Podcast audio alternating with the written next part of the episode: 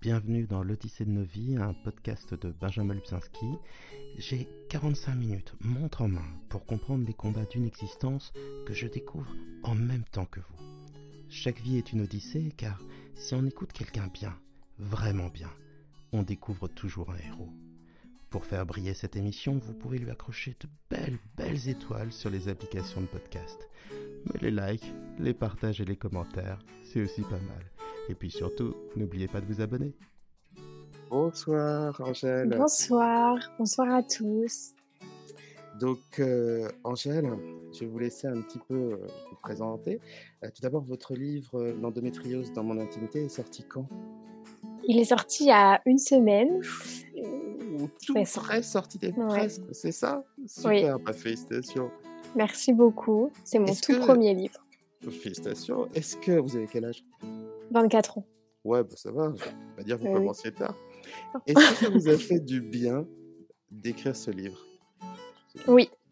Oui, c'était vraiment pour le coup, euh, c'était un peu comme un journal intime, un peu euh, comme pour parler à des amis, à des copines, euh, à, tout, à ceux aussi qui accompagnent leurs copines, leurs femmes, leurs amis dans l'endométriose.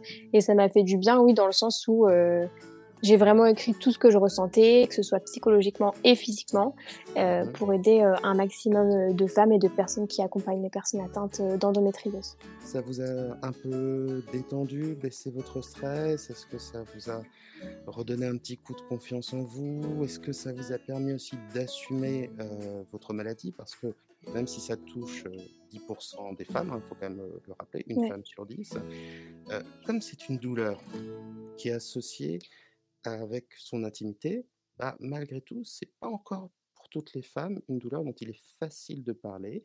Il y a, on va dire, il y a 30 ans, on avait encore peur de parler de ces douleurs de règles, oui. sachant qu'à l'époque, déjà, certainement, une grande partie de ces douleurs étaient liées à l'endométriose. Hein. Quand il y a des règles douloureuses, il faut savoir que 40% des femmes qui ont des règles douloureuses ont en fait de l'endométriose. Donc, hein, vous voyez, il y a un lien entre les deux. Oui.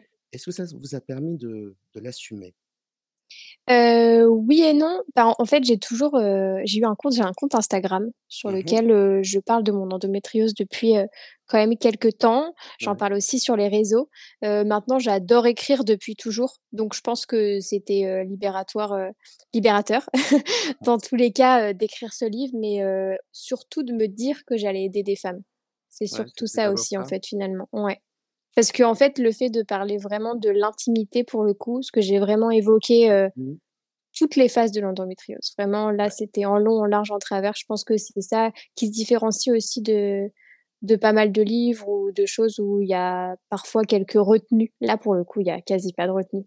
Ouais, d'accord. Vraiment pas. vous parlez, heu, même, heu, de dyspareunie, c'est-à-dire de la des difficultés lors des des rapports sexuels. Mmh. Heu, vous parlez pardon pour tout ce que je vais dire, mais vous parlez, de diarrhée, vous parlez de crise, vous parlez même de votre hémétophobie, qui est donc la peur de vomir, de votre hypersensibilité. Vous parlez de l'aide que vous a apporté, votre compagnon. Enfin, vraiment, vous vous partagez, vous partagez beaucoup et puis, et puis, je pense que c'est important pour 2 raisons. La 1re, c'est qu'il y a encore énormément de femmes qui n'ont pas un diagnostic de l'endométriose. Mmh. Si c'est il y a des des femmes qui ont de l'endométriose, mais qui ne les fait pas souffrir et qui ne créent pas des problèmes de fertilité, ça existe. Donc ça, évidemment, c'est pas un souci dans ce cas-là. Mais il y a aussi beaucoup de femmes qui ont, bah, des problèmes de règles douloureuses et qui finalement ne vont avoir un diagnostic que lorsqu'elles vont faire un traitement pour la fertilité. Parce que malheureusement, l'endométriose, on va peut-être d'ailleurs, ce serait l'occasion que vous nous parliez un petit peu de la définition de l'endométriose. On en parle de plus en plus. Heu, ça crée des douleurs, ça crée parfois des problèmes pour concevoir un enfant, mais c'est quoi exactement l'endométriose? Oh, alors, heu, j'ai pas envie de dire j'ai pas envie de dire des choses qu'il faut pas a ou qu'il faut pas dire heu, parce que pour je le vous coup, je je suis vous pas je médecin. non, Mais mais vous vous savez à peu près ce que c'est. Oui, Sinon oui, je me substituerais, je ne suis pas médecin non plus, mais j'ai c'est des on va pour parler simplement, c'est des petites, heu, des petites cellules du coup d'endométriose, Mmh. qui se situent partout dans le corps, qui peuvent se situer partout dans le corps, Mmh. dans les ovaires, dans le dans la partie digestive. Quand c'est au niveau des ovaires, ça s'appelle endométriome. Moi, pour le coup, heu, c'est ce que j'ai à D'accord. l'ovaire gauche, du coup. Mmh mh. Hem, quand, heu, généralement, quand les les parties digestives sont touchées, on parle d'endométriose profonde. Mmh c'est l'endométriose qui est entre guillemets la plus forte et la plus invasive. ça peut même aller dans l'épaule. Il y en a qui ressentent aussi énormément de douleurs dans les jambes. voilà, c'est des petites cellules d'endométriose qui se placent un petit peu partout et qui peuvent être invasives. On peut se faire opérer aussi. Mmh ça peut soulager et ça peut revenir. Ça peut revenir, mais ça soulage au moins pendant, mmh. pendant un certain temps. Ça peut peut-être aider aussi à concevoir pour, pour les femmes qui ont du mal à concevoir. En fait, c'est la, muqueuse de l'utérus qui, pour une raison qu'on ignore encore, se répand un peu partout dans le corps. D'abord à proximité, mais ça peut, comme dans votre cas, bah, atteindre le, système digestif. ça crée, disons, le plus souvent des douleurs pelviennes, des règles très douloureuses et parfois des difficultés à concevoir, mais ça peut migrer et ça peut créer beaucoup de beaucoup d'autres symptômes. Vous, par exemple, de quelle manière ça se manifeste chez vous? Alors, je préviens, c'est évidemment, il n'y a rien de glamour dans l'endométriose. vous en parlez très, très directement. Et, bon Dieu, ce que ça fait du bien parce que, comment dire, pardon pour ce que je vais dire, mais les histoires de pipi, de caca, de vomi, de selles douloureuses, d'hémorroïdes, toutes les choses que tout le monde peut avoir et dont personne ne parle. La sexualité aussi, d'ailleurs, on peut encore le mettre un peu mmh. dans, ce, dans, dans cet ensemble-là. Ça fait du bien quand on en parle parce que ça dédramatise et que ça nous rappelle juste qu'on est bah, des machines de chair et que ça peut dysfonctionner et qu'on n'a surtout pas à le cacher. Donc, quels sont les, les symptômes que vous avez?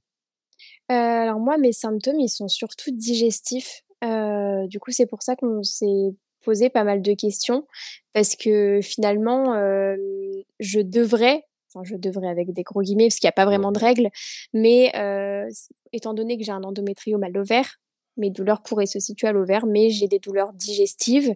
ça se qualifie par des crises qui arrivent comme des coliques un petit peu. Mmh et donc, ça va être très très mal à l'estomac, aux intestins, et puis là, du coup, bah, à la diarrhée, quoi, qu'on se le dise.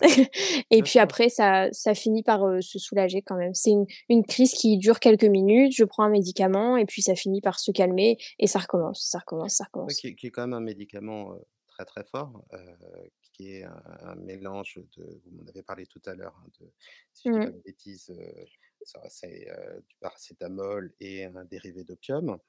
donc vraiment, hein, bon, il y a plus costaud que ça, mais c'est déjà oui, oui, oui, c'est déjà pas mal, oui.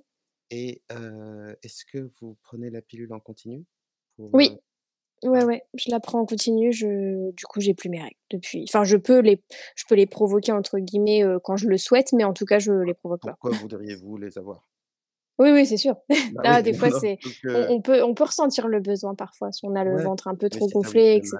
Mais oui, oui, voilà, c'est pour ça. Bah oui, non, parce que bon, pratiquement toutes les femmes le savent, peut-être pas les toutes jeunes filles, mais quand on prend la pilule, évidemment, il y a quelques jours où on prend un placebo pour avoir un semblant de, de règles. Bah, ça n'a aucun intérêt si ce n'est d'avoir l'impression d'être encore réglé. Et quand on enlève ça, bah, ça évite d'avoir les règles. Et comme, vous voyez, le tissu vient donc de, l'utérus, bah, il saigne et s'enflamme à chaque fois qu'il y a les règles. donc c'est souvent les moments où on a le plus mal quand on a de l'endométriose. Et c'est pour ça que bah, enlever les, règles tout simplement, comme pour les sportifs par exemple, ça peut être une très bonne, une très bonne décision. Vous, vous parlez, alors c'est intéressant, vous parlez dans votre livre à la fois des méthodes naturelles que vous avez essayées, mmh. et en même temps du fait que, bah, voilà, en gros, je ne sais pas exactement ce que vous dites, mais que quand on a de telles douleurs et qu'on a des médicaments efficaces, même si on n'aime pas ça, il bah, faut les prendre, quoi. A pas le choix. Oui, c'est ça. Quand on a mal, quand on a mal, c'est très très très mal. Il y a des gens qui sont très très têtus et qui sont tellement anti-médicaments que oui, oui. très très très très très, très, très, mal plutôt que de. il y a aussi un côté sois belle et tais-toi. Hein. C'est-à-dire qu'il y a encore cette tradition de se dire les règles, c'est douloureux, donc c'est normal, donc serre-les dans ma fille. Et, et ouais, c'est là qu'on voit. Il y a un truc quand même qui est doublement intéressant, c'est que pour s'intéresser à une maladie, s'intéresser à un problème, il faut lui donner un nom. Donc, il y a 15 ans, presque personne connaissait le nom d'endométriose. Maintenant, grâce à des influenceuses comme vous et d'autres, c'est quelque chose qui commence à être bien connu, mais aussi auprès des médecins, parce que les médecins ne le diagnostiquaient pas forcément suffisamment. Donc, bah, Mmh. ils voient les vidéos et leurs patientes réclament aussi, évoquent simplement la possibilité que ce soit une endométriose. Et puis, il faut parfois un changement philosophique, c'est-à-dire que l'idée de tu souffriras tous les mois et tu enfanteras dans la douleur, qui est une idée hyper biblique, mais qu'on trimballe, ça fait que c'était une douleur normale et acceptable. Pas facile à vivre pour autant, puisqu'elle devait être cachée, mais acceptable. Maintenant, avoir mal, c'est pas normal et ça peut se traiter, donc c'est le plus important. Donc les deux traitements hein, les plus importants, vous le disiez tout à l'heure, mais je préfère le, redire, c'est votre médecin vous le prescrira, votre gynécologue, etc., ou d'autres spécialistes.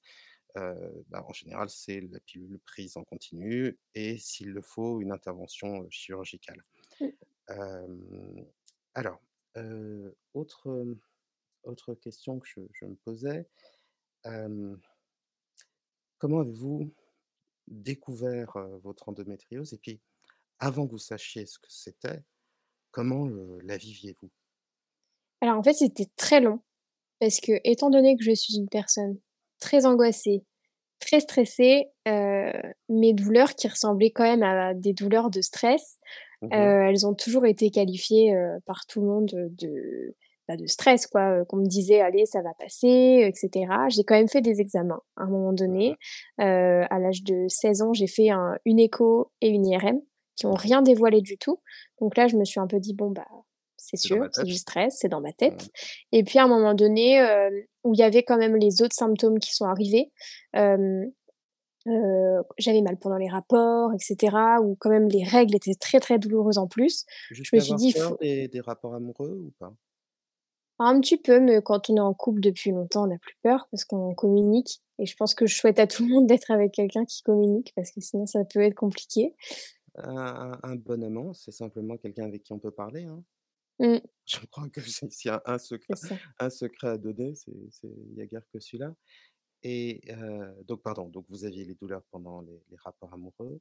Et donc là, je me suis posé des questions et j'ai refait une IRM il y a deux ans, une échographie d'abord, plus une IRM. Et l'IRM, elle a montré un, un endométriome qui d'ailleurs est pour ma part très petit, mmh très très petit. Mais il faut savoir une chose, c'est que la taille de l'endométriose ne reflète pas la, les douleurs. On peut avoir une toute petite endométriose et souffrir le martyr, avoir plein d'endométriose partout, ne rien sentir, c'est ça n'a vraiment pour le coup euh, aucun rapport. et ça c'est vachement se compare pas comme parce que souvent on culpabilise si en gros on n'est pas suffisamment malade, c'est comme si on se donnait pas le droit d'avoir mal. Si mmh. Euh, si c'est pas suffisamment visible, il y, a la même chose pour les douleurs de dos. Hein. On peut avoir des, des maux de dos infernaux et on voit rien ou quasiment rien. Et puis pour d'autres personnes qui ont le dos tout bousillé, tous les disques tout usés, et qui sont comme une sorte de, de vieux de jeu de domino dans tous les sens, bah, finalement ils n'ont pas mal au dos. Donc ça. le ressenti individuel de la douleur est d'abord extrêmement difficile à partager et mmh. puis, et puis ça, ça, varie beaucoup d'une personne à une autre. Quand vous avez des crises d'endométriose de 1 à 10, vous diriez que vous avez combien de, quand c'est des grosses crises, j'arrive facilement à 8-9. Honnêtement, mmh c'est insoutenable. Je, je respire, je... ça finit par passer, donc c'est-à-dire que c'est une douleur forte, mais qui ne dure pas non plus très longtemps. Mais en mmh tout cas, c'est très très fort. Ah oui, vraiment très très fort. Bah, il y en a mmh. qui font des malaises, il y en a qui vomissent. J'en suis pas à ce niveau-là, mais Et vous très douloureux quand même. prochaine crise ou maintenant vous avez appris à les accepter? Euh les accepter, je sais pas. en tout cas, je les, je sais quand ça va arriver quand même. Je sens que mon ventre est un peu plus fébrile, etc. Donc euh, après, j'évite de prendre des médicaments à l'avance mmh parce que je, je suis pas contre les médicaments. Pour le coup, j'ai jamais été euh, contre les médicaments, mais si je peux éviter aussi d'en prendre trop et de m'abîmer le foie, euh, mmh. j'évite quand même. Donc Alors, avec, bon, ça évidemment, faut en discuter avec avec le médecin, mais avec simplement une une limite théorique, c'est que bien souvent, quand on prend des antidouleurs avant la douleur, c'est plus efficace qu'après. Donc ça peut avoir un, ah avantage. Et c'est valable pour la, quasi-totalité des stratégies antidouleurs. Quand elles sont faites régulièrement, c'est souvent plus efficace que quand c'est fait uniquement en période de, crise. Mmh. qu'est-ce qui... Qu'est-ce qui vous a fait du bien pour la douleur? Je, pose la question d'une manière tout à fait hypocrite parce que j'ai lu votre livre, donc je connais la réponse. Mais, mais qu'est-ce que qu'est-ce qui vous a fait du bien? En dehors des Bah médicaments, soyons clairs, sans les médicaments, votre vie, ah oui. serait pas vivable, mais Bah, alors le le on va dire. ouais, le bon, médecine douce, heu, médecine douce, honnêtement, je dis pas ça parce que vous êtes hypnotiseur, hein, mais l'hypnose, heu, fait quand même, heu, beaucoup de bien. L'hypnose et la méditation, je le mets un petit peu ensemble, histoire, en Mmh mh. fait, de déconnecter et cetera. Maintenant, on va pas se mentir, quand on est en pleine crise, c'est quand même très, très dur d'aller partir en méditation et cetera. Mais je pense que c'est très bien pour apprendre à respirer, à gérer la douleur et cetera. Heu, après honnêtement, le CBD, ça m'a quand même pas mal aidé en cure, heu Alors, avec, heu, avec prudence et parce qu'on Oui, oui. est au début et que c'est pas toujours vendu dans le cadre d'une pharmacie. Ah oui. Heu, ah oui, quand même, ah oui, hein, il faut vous êtes en live, donc il y a a pas de souci et puis c'est autorisé par la loi, mais Oui, voilà. mais il faut faire attention. On mon mon conseil, il est simple. D'abord, récemment, dans les dans les magasins qui vendent du CBD, il, était vendu une molécule proche du CBD qui avait un effet, un effet, proche, de du proche, du cannabis. Donc là, normalement, ça devrait plus exister, mais bon, voilà, ça Bah, c'était en huile du coup que je le prenais, hein, c'est toujours Ouais, en huile sous la langue, mais oui, c'est sûr, faut faire mais attention à ça où on ça achète, ce qu'on ça ça achète fait et partie cetera. ça peut faire partie des médications, mais Mmh. et puis le 2e conseil est tout bête, hein, c'est que maintenant, on trouve aussi du CBD en pharmacie. Donc tant qu'à faire, si vous pouvez avoir votre médecin qui vous conseille sur le sujet ou votre Mmh. pharmacien, c'est quand même, c'est quand même bien cool.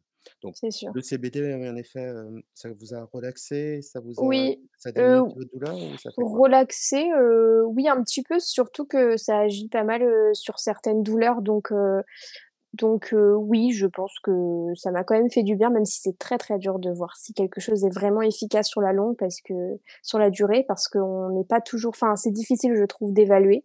Hem, après, étant donné que c'est digestif, j'ai pris aussi des probiotiques pendant Mmh 3 mh. mois. Ça, c'est quelque chose à faire, heu, pas que les personnes qui ont l'endométriose d'ailleurs. Pour la flore, vaginale, intestinale, c'est très bien et hem, pour revenir sur le CBD, elle existe aussi en crème gel pour appliquer sur le ventre. Je trouve que ça fait du bien en massage. Donc heu, voilà et puis après, bah, il y a la bouillotte, hein, la traditionnelle bouillotte qui fait qui fait du bien Et puis vous et utilisez aussi un, système d'électrostimulateur, ça. on va pas donner la marque simplement. OK. Heu, je sais pas si je si on a le droit ou pas sur les lives, j'en sais vous Oui, c'est vrai, sais je sais strictement pas. C'est une ceinture c'est une ceinture qui se place, heu heu, qui se qui se colle, en fait, sur le Mmh. ventre et puis qui envoie des petites, oui, de l'électrostimulation, c'est ça. Ouais, on Heu petite, hein, c'est Il y a différentes il y a l'électrostimulateur, différents c'est que ça ça fait passer un courant à la place du signal de la douleur. Le courant va plus vite, ça ça diminue, la douleur, ça permet de relâcher les tensions et et dans ce que vous avez, il y a certainement les muscles qui se contractent, qui créent, qui créent des spasmes. Mmh. Heu et puis de toute façon, ça ça ça ça coupe le la la douleur et c'est un effet, analgésique, donc antidouleur plus Ouais. plus vraiment très, très bien. Mmh. Ça peut être remboursé si on est dans un centre antidouleur, heu et si on l'achète, c'est quand même vachement bien rentabilisé. Moi, j'ai fait une petite découverte pour le coup, vous trouverez facilement, la marque si vous cherchez, mais il y en a d'autres, mais en tout cas celle-là, celle que j'ai testée était très bien. Un TENS qui stimule le nerf trijumeau, pour les gens qui ont des migraines ou des céphalées ou des névralgies d'Arnold et cetera. J'ai été étonné par la la qualité de ce que ça donnait, mais encore une fois, hein, bien sûr, pour tous ces conseils de santé, hein, parlez-en à votre médecin, c'est lui qui est le référent, c'est lui qui va vous guider et même s'il y a la queue, heu, allez dans les centres antidouleurs et vraiment vous découragez pas, quoi, parce qu'il y a plein de choses à faire. Mmh mh. Il y a des il y a des, il y a des recherches très intéressantes pour pouvoir diagnostiquer l'endométriose actuel actuellement. Par exemple, une enzyme qui pourrait, heu, être le synonyme d'une présence d'endométriose. Enfin, il y a plein il y a plein de choses, un nouveau système de radiographie qui permettrait peut-être de le détecter plus facilement et il y a des traitements qui sont testés à la fois pour, heu, pour, heu, l'endométriose, mais aussi pour la fertilité. Donc un petit conseil en passant, si vous voulez un un article très complet et très, très carré dessus, n'hésitez pas à aller sur le site de l'INSERM. Il y a un très, très bon article sur l'endométriose. Je crois que vous participez à une association aussi? Oui, je suis pas sûre de dire le nom, je suis pas sûre de, pouvoir dire le nom pareil. Ah mais en tout cas, une, mais vous avez même, voilà, si, si, je me fais taper sur les doigts, vous avez ma bénédiction, triple bénédiction pour parler autant des associations que vous voulez. Mais, mais en tout cas, il existe, il existe des. Enfin, je, je je pense que c'est très important de rappeler que vous n'êtes pas seul, que si vous n'avez pas été diagnostiqué tout de suite, euh, ça peut arriver plus tard et que dans tous les cas, la douleur, elle existe. Euh, et, euh, et, même si vous avez des, tous les symptômes et que vous n'avez pas eu encore une, une IRM positive, enfin positive, je ne sais pas si c'est le mot est très adapté, mais une IRM qui annonce une endométriose, voilà, ne perdez pas espoir, faites-vous quand même accompagner pour arrêter de souffrir, en fait, pour souffrir le moins possible. Et puis n'hésitez pas à souffler l'idée à votre gynécologue, à votre C'est ça. médecin. Vous ne faites pas le boulot à sa place, mais Mmh. euh, vous pouvez lui rappeler parce que euh, on a tous tendance à être paresseux dans notre manière de penser. Donc, vous voyez, des psys qui vous disent que tout est dans votre tête, euh, il y en a plein. Euh, alors qu'évidemment, tout n'est pas dans la tête. Et puis même dire que tout est dans la tête, c'est stupide. C'est-à-dire que le cerveau est atteint, donc c'est aussi le corps. Mais bon, peu importe. Mais vous avez aussi des médecins euh, qui, une fois qu'ils vous savent euh, stressé ou un peu hypochondriaque, vont dire ah non, non, mais ça, c'est lié au stress. Vous aviez un examen la semaine suivante c'est à cause de ça. Bah, vous avez des examens tous les, toutes les semaines, c'est pas grave, c'est mmh. même à cause de ça. Donc, c'est bien de dire Endo France. Je dis le, je dis le nom de l'association à votre place. en tout cas, dans votre livre, vous en dites le, plus grand, le plus grand bien. Je ne connais pas, mais, mais c'est important pour quasiment toutes les maladies, même les maladies orphelines. Il y a des associations. On apprend énormément de choses et on progresse très, vraiment plus, plus vite dans, sa, dans sa maladie. À votre avis, maintenant, comment peut-on aider à propos de l'endométriose bah, Je pense qu'on peut beaucoup se sentir seul, euh, déjà si on n'est pas au courant de cette maladie, si on ne connaît pas l'existence de l'endométriose, on peut vraiment se demander ce qu'on a. On peut se sentir seul parce que, euh, bah, parce que on, des personnes ne vivent pas ça, parce que par exemple, on va annuler un rendez-vous, on va annuler telle sortie, etc. Mais je pense qu'il faut bien s'accompagner, qu'il faut expliquer ce qu'on a, il faut pas avoir honte de ce qu'on a. Et, euh, et puis aujourd'hui, bah, comme on le disait sur les réseaux, il y a quand même beaucoup de comptes qui soutiennent. Euh, qui soutiennent cette maladie. Euh, donc rien que de voir des personnes qui sont touchées également, ça peut aider, ça peut aider à se, à se sentir moins seul et euh, voilà, à être bien accompagné. Donc, euh, mon conseil, ce serait vraiment euh, bah, de bien s'accompagner, de discuter et, et d'être soutenu. Et puis de lire mon livre aussi parce que, parce que quand même, ça aide. Je précise une chose, vous êtes community manager, donc cette adresse pour parler de ce que vous faites, ça vient, ça vient aussi un peu de là. C'est très bien. De toute façon, savoir faire et faire savoir, je trouve que c'est exactement ce qu'il faut, ce qu'il faut faire. dans le bouquin, vous parlez de deux sujets, moi, qui m'ont qui m'ont interpellé, dont vous parlez assez peu parce que le but c'est de parler vraiment à fond de, l'endométriose, mais vous parlez aussi de, votre, de votre anxiété. Alors c'est à moi de faire de la pub pour mon livre, hein, à mon tour. Être Z, ça s'apprend. 8 hein. semaines de programme, 15 hypnoses, si vous 8,50 euros. Donc si vous avez envie de travailler sur le stress, on parle d'un autre sujet, n'hésitez pas de quelle manière vous le vivez, votre stress, et de quelle manière il interfère avec votre maladie? Alors, je le vis pas très bien. J'apprends à vivre avec. Euh, après, euh, au niveau de la maladie, c'est qu'en fait, euh, comme je le disais un petit peu au début, quand on est stressé, on a tendance à avoir mal au ventre, on a tendance à vouloir refuser des choses, on a tendance à aller aux toilettes beaucoup, etc. Et je pense que du coup, ça peut jouer sur le fait qu'il y a je peux me demander est-ce que c'est vraiment l'endométriose qui me fait mal au ventre mmh. ou est-ce que c'est la maladie qui me fait mal au ventre?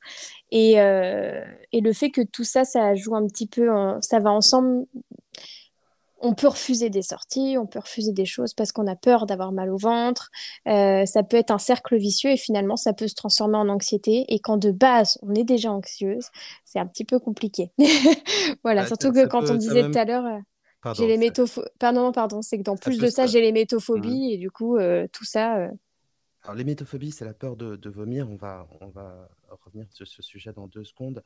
Euh, des, des, problèmes qu'on peut avoir très facilement, malheureusement, quand on a de l'endométriose, c'est par exemple la laxophobie, des peurs autour de la mmh. diarrhée, de tout ce qui peut arriver. Donc, euh, vous dites dans votre bouquin à un moment que dès que vous rentrez dans une pièce, vous regardez, enfin à l'école, vous faisiez attention toujours pour savoir où étaient les toilettes, vous vérifiez ce genre de choses. Bah, ça crée de l'angoisse anticipatrice. Vous, ça ne s'est pas transformé en phobie, ça ne vous empêche pas de, Non. de- de vivre, de sortir, de faire des choses, mais ça peut le faire. Ça peut créer des phobies euh, sexuelles, malheureusement aussi, euh, avoir peur des rapports, euh, des rapports amoureux, et puis tout ce qui crée des phobies, en fait, renforce le stress, et tout ce qui renforce le stress renforce la douleur. Donc, il faut savoir une petite chose très simple, c'est que faire de la relaxation, ça marche toujours, quel que soit l'outil de relaxation. Si on en fait beaucoup, on a une baisse de la perception de la douleur qui est de l'ordre de 20 à 30% Donc, c'est déjà très utile de le faire en, en parallèle des autres stratégies antidouleurs. On parlait tout à l'heure des médicaments et aussi l'électrostimulateur et de la divine bouillotte. Euh, mais il y a en plus, euh, on peut aller plus loin. Par exemple, avec l'hypnose, on peut euh, les centres de la douleur voient leur action divisée par deux. Donc, sur, j'ai une vidéo qui est très très peu, vue sur ma chaîne euh, iCoaching, qui est une vidéo sur, en fait, simplement pour les règles douloureuses, pour la douleur des règles douloureuses, ça ne les enlève pas, et pour l'endométriose. Donc, c'est spécialement conçu pour travailler sur une sorte de dissociation de la douleur, et en parallèle des autres traitements, ça peut être très intéressant. Toujours viser une pluralité euh, des approches, c'est ce qui marche le mieux pour, euh, pour la douleur.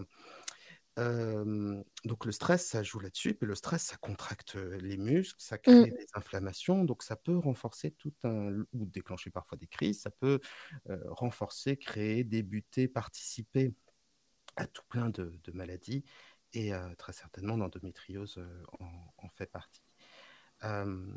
Donc, vous me parlez aussi de, de, de l'hémétophobie, c'est la peur de vomir. Est-ce que vous voyez un lien avec votre endométriose? Est-ce que, je sais pas, votre endométriose vous donnait la nausée, par exemple, euh, et ça peut créer cette peur? Ou est-ce que vous l'aviez avant? Enfin, comment, comment ça s'est créé? Euh, alors j'ai toujours été euh, hémétophobe pour le coup, j'ai toujours eu cette Mhm. phobie, mais euh, le fait d'avoir des crises digestives, on pense à la digestion, on pense au fait de possiblement avoir des nausées et vomir, Euh, le fait de, oui, d'avoir euh, d'avoir mal au ventre, on, on pense forcément à ça. Et puis euh, oui, euh, après une crise, on est on est parfois fébrile, donc euh, et puis il faut savoir que de toute façon, l'hémétophobie provoque des nausées très Alors, souvent, donc de toute pas, façon. pas toujours, Oui, oui, mais, pardon. En mais tout cas, dans comme, mon comme cas. crée... Ouais, non, parce qu'il y a des sont encore plus flippés en vous écoutant, c'est c'est pas, c'est pas le but. Non, non, non. Euh, le, bah, ça crée, ça augmente les acidités d'estomac, ça remonte, ça, ré- ça crée un réflexe nauséeux, donc ça peut être associé à l'hémétophobie. Mais encore une fois, vous voyez, par exemple, dans un cas comme ça, euh, vous voyez votre médecin et vérifiez si vous n'avez pas un problème gastro-entérologique et s'il n'y a pas des médicaments qui peuvent enlever votre nausée. Parce qu'évidemment, si on enlève la nausée, eh ben, on enlève toute une partie de la phobie. Donc, c'est vraiment Hmm. bien ouais, d'avoir les, j'allais dire, faut avoir les chakras ouverts et ne pas hésiter à aller voir des médecins. C'est ce que, Oui, ce que oui, je veux dire par sûr. là, c'est que Oui. euh, toutes les approches qui vont aller vers un mieux-être sont, sont bonnes, euh, sont bonnes à prendre. Même si on a eu des mauvaises expériences, hein, et Dieu sait que ça peut aussi arriver, les mauvaises expériences. Euh, une chose aussi que j'ai trouvé euh, hyper, hyper intéressante dans votre bouquin, c'est un moment où vous parliez alors, je ne sais pas comment je vais le, le formuler, mais de l'importance du, consentement dans tout ce qui est examen gynécologique, euh, radiographie qui, est liée à des parties intimes du corps. Est-ce que vous, avez eu une... Ce que je veux dire par là, c'est que, vous voyez, il y a 20 ans, par exemple, quand une femme accouchait, on lui demandait pas son avis, pardon pour ce que je vais dire, mais on farfouillait dedans. Et euh, maintenant, dans la plupart des hôpitaux, on demande le consentement avant chaque acte. Et ça, ça change tout. On se sent considéré, on n'est pas comme un bout de viande. Ça évite des violences qui parfois étaient involontaires de, de la part, enfin même le plus souvent involontaires de la part des, des médecins. Bref, l'idée de consentement, c'est Mm. invité à, à l'hôpital et, et dans les centres de radiologie, etc. Et c'est vraiment une très, très, très bonne chose. Ça Mm. change tout. Tout ce qui peut humaniser un patient et tout ce qui peut humaniser une patiente est vraiment bon à prendre. C'est valable pour les deux sexes. Euh, Est-ce que vous, vous avez l'impression d'avoir, d'être un peu préservé lors de, de tous vos examens ou c'est un peu difficile? Euh, oui, moi honnêtement, j'ai jamais eu une mauvaise expérience et Ouais, heureusement d'ailleurs, parce qu'on ne devrait pas en avoir.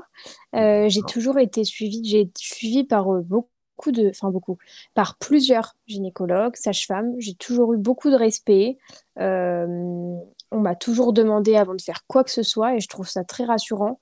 Même quand j'ai fait des IRM, euh, on prend en compte la peur, on prend en compte euh, beaucoup de choses. Je trouve qu'on c'est très respectueux. Enfin, en tout cas, les- moi, les endroits où je suis allée à Tours, tout s'est Mhm. très bien passé. Donc, euh, je pense que c'est très bien aussi de se renseigner bah, là où on va, savoir aussi si euh, Voir la réputation de l'hôpital, les avis des patients, euh, Mm, euh, et puis surtout demander beaucoup, beaucoup, de poser beaucoup de questions euh, aux médecins ou aux gens qui vont vous faire des examens, parce que par exemple, dans un centre de radiologie, ça va être le plus souvent des techniciens qui vont le faire, c'est pas le radiologue. oui. Euh, Voilà, il bah oui. faut, voilà, il faut avoir le mode d'emploi le plus, le plus précis possible. Et puis, évidemment, une pensée à ceux qui n'habitent pas près d'une grande ville comme Tours, où là, les, Oui, euh, tout devient, tout devient plus compliqué. Mais dans ce cas, franchement, n'hésitez pas à, à bouger, à aller euh, oui, dans la plus grande ville, à trouver le centre spécialisé. Pour ceux qui habitent à Paris, à Lyon ou à Marseille, euh, vous avez toujours un hôpital qui est à la pointe de la technologie, à la oui. pointe de la connaissance. Donc, c'est vraiment important de savoir faire, pardon pour le terme que je vais utiliser, mais son, son shopping. Euh, Clémence Leblanc dit les mots physiologiques se répercutent sur les mots psychologiques et inversement. C'est très vrai, hein, il y a une, boucle. C'est-à-dire que le stress peut créer de la douleur et la douleur crée du stress. Et bien souvent, le stress peut augmenter, déclencher euh, des symptômes. Et puis, sans même parler de ça, il y a une différence entre avoir mal et être dans la souffrance. Par exemple, là, vous me décriviez euh, tout à l'heure euh, le fait que vos crises, euh, heureusement, duraient une heure grâce aux médicaments. Donc, vous savez que ça va finir. Donc, c'est une douleur, c'est vraiment pas rigolo, c'est peu de le dire. Je le souhaite à personne, même si un Français sur trois souffre de douleurs chroniques. Mais au moins, vous savez que ça a une fin. Donc, ça évite que ça se transforme en souffrance. La souffrance, c'est quand la douleur psychologique se rajoute à la douleur physiologique. C'est là que ça devient de la souffrance. Et vous pouvez avoir, et c'est très paradoxal, des douleurs extrêmes bien supportées et des douleurs infimes et permanentes chroniques extrêmement difficiles euh, à, vivre. Donc là aussi, pareil, on on peut pas faire de raccourci euh, sur ce, sur ce sujet.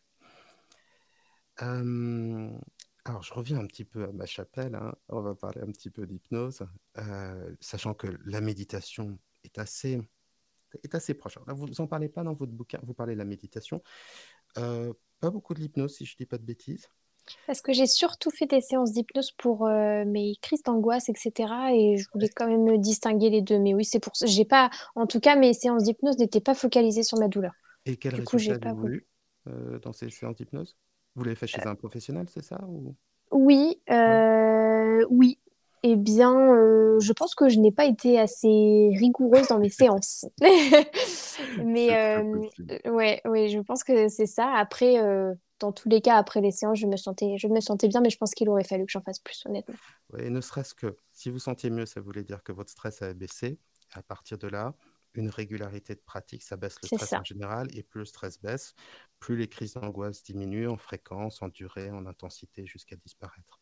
Mm. Donc, il n'y a pas de, de panacée, il n'y a pas de médicament euh, universel, mais la relaxation est une, une excellente stratégie qui fait gagner beaucoup de points sur quasiment tout, la douleur, les phobies. Enfin, c'est Ah vraiment c'est une très très belle chose. L'hypnose apporte de la relaxation, la méditation, la cohérence cardiaque, vous en parlez dans votre Oui. bouquin, euh, la respiration évidemment en général. Euh, mais alors, je voudrais euh, apporter un petit, un petit distinguo entre hypnose et, et méditation. Euh, dans l'hypnose, on essaie de faire en sorte que vous soyez le, allez, je vais parler familièrement, le- plus à l'ouest possible. Plus vous êtes euh, en transe, détendu ailleurs, mieux c'est. Et on ne s'embête pas. On fait tout ce qu'il faut pour que vous n'ayez aucun effort à fournir et que vous y parveniez comme ça, euh, pas d'un claquement de doigts parce qu'il faut un peu de temps, mais en tout cas sans aucun, sans aucun effort. Dans la méditation, on reste sur une sorte de frontière entre inconscience et conscience. et on essaie de rester en contact avec l'extérieur. Ce qui fait que ça a des effets un peu différents sur la douleur. L'hypnose va créer une sorte de dissociation. C'est comme si la douleur était à l'extérieur et qu'elle vous concernait plus. Donc, elle est directement plus efficace que la méditation. Mais la méditation va permettre d'accepter la douleur et de la laisser passer. Et ça aussi, c'est très intéressant. On peut travailler cet angle-là avec l'hypnose, mais c'est ce qu'on a avec euh, la méditation. Simplement, en revanche, ça demande de la patience. C'est un peu casse-pied, et donc euh, les patients douloureux, souvent, ils laissent tomber, alors que l'hypnose, on a ce, résultat immédiat qui, est très très chouette. Les deux approches sont très intéressantes. Je distribue pas les points. On a simplement une qui est plus pragmatique, euh, plus pragmatique que l'autre. Je vous remercie euh, vraiment sincèrement, euh, Angèle, d'avoir partagé avec nous euh, autant de choses. Merci à vous. je dirais que la plus grande des dignités, paradoxe à part, c'est de vraiment dévoiler son intimité, et de parler de soi euh, sans phare. Vous le faites donc dans votre livre L'endométriose dans mon intimité. Vous le faites aussi euh, sur, votre compte, euh, sur votre compte Insta et sur votre compte TikTok. Donc si aussi on a envie de, de se dire que vous n'êtes pas qu'une endo girl hein, et qu'il y a plein de facettes et qu'on a envie de les découvrir, n'hésitez pas à aller sur ces comptes. Je conseille ce livre vraiment aux jeunes filles. Parce que ça parle et aux jeunes femmes parce que ça parle avec la manière de parler d'une jeune femme, avec les problématiques d'une jeune femme. Je le conseille aussi à toutes les femmes qui ont peut-être de l'endométriose parce que c'est une très belle expérience de vie, mais je sais qu'en tout cas, pour les jeunes femmes, ça va les toucher énormément. Euh, j'ai appris énormément de choses dans ce livre et surtout ce que j'ai appris de plus beau, c'est le vécu de l'endométriose. Parce que un diagnostic, la description d'une maladie, ça ne dit rien du vécu euh, d'un patient. Et aussi parce que, vous voyez, même si je ne suis pas médecin et que je me consacre euh, à, la thérapie, à l'hypnothérapie, bah, j'ai des patientes qui viennent, qui ont souffert à cause de l'endométriose ou qui ne sont pas encore diagnostiquées, à qui on n'a pas encore apporté de solution pour des règles douloureuses, pour des rapports amoureux douloureux, pour des peurs qui se sont développées. Et c'est en faisant de la sensibilisation, en partageant ça. Donc vous êtes community manager, moi je vais faire un boulot de community manager à l'instant. Je vais dire, bah voilà, si, vous aimez, si vous avez aimé. Euh, tout ce que Angèle nous a dit, bah, n'hésitez pas à partager euh, ce podcast, ce podcast slash euh, vidéo. Et puis si on a encore euh, des questions à vous poser. Euh, est-ce que vous pouvez nous donner votre Instagram et votre TikTok Oui, alors eh ben, vous pouvez me suivre sur Instagram au nom de Angèle au naturel avec un petit, un petit tiré en bas entre chaque mot. Donc Angèle au naturel. c'est ça. Et euh, sur TikTok, Angèle un gros mot. Voilà, je fais des petites vidéos sur ma vie, puis sur l'endométriose. Et puis mon livre du coup est disponible partout, sur Amazon, sur la Fnac Cultura et vous pouvez également le commander sur BOD. Euh, voilà, le site de mon auto-édition. Voilà, vous l'aurez eh plus ben, rapidement. C'est super. Je vous souhaite euh, une belle progression euh, dans votre parcours face à l'endométriose, beaucoup de succès dans votre sensibilisation et puis eh bien une meilleure maîtrise de votre corps et de votre douleur.